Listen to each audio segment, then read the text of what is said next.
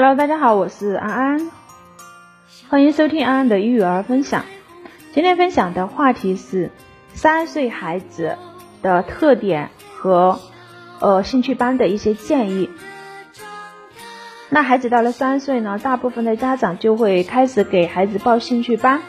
但是一圈试听课下来，最大的感受就是机构水深，销售难缠，自己蒙圈，钞票是浮云。很多的家长觉得学这个也挺好，学那个也不错，选择起来非常的纠结。那么，到底给这个年龄段的孩子报什么兴趣班才是最合适的呢？呃，这里呢，安安给到大家以下几个建议，希望能够给正在迷茫中的家长们一些帮助。首先，第一就是绘画。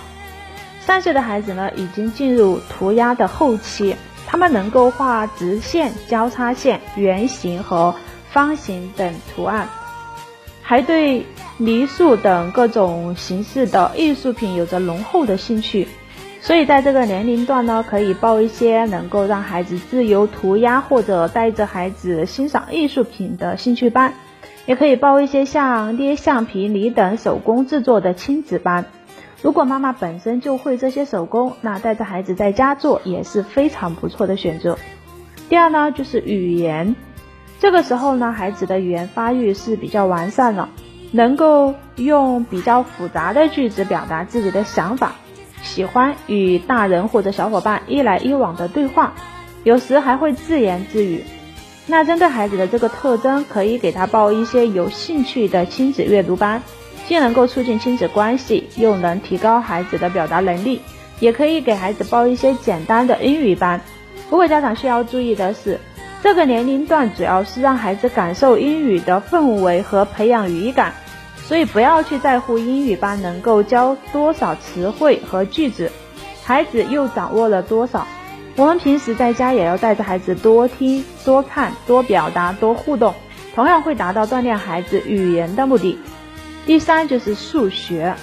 三岁的孩子在数学方面可以简单的数数了，比如说从一数到五，也有了初步的比较概念，比如大小、多少的。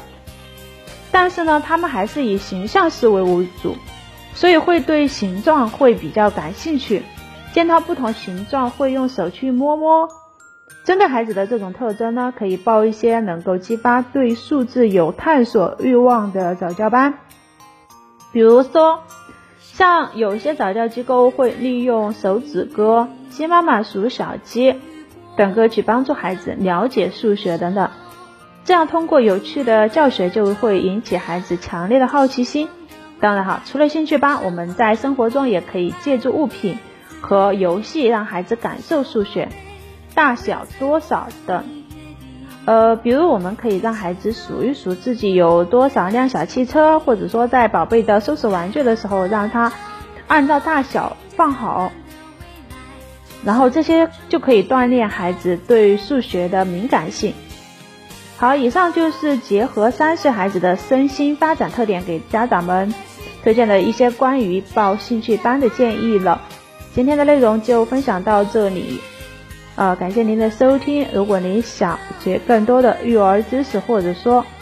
呃，有任何育儿困扰，都可以私聊安安老师的微信四五幺九八零二二九，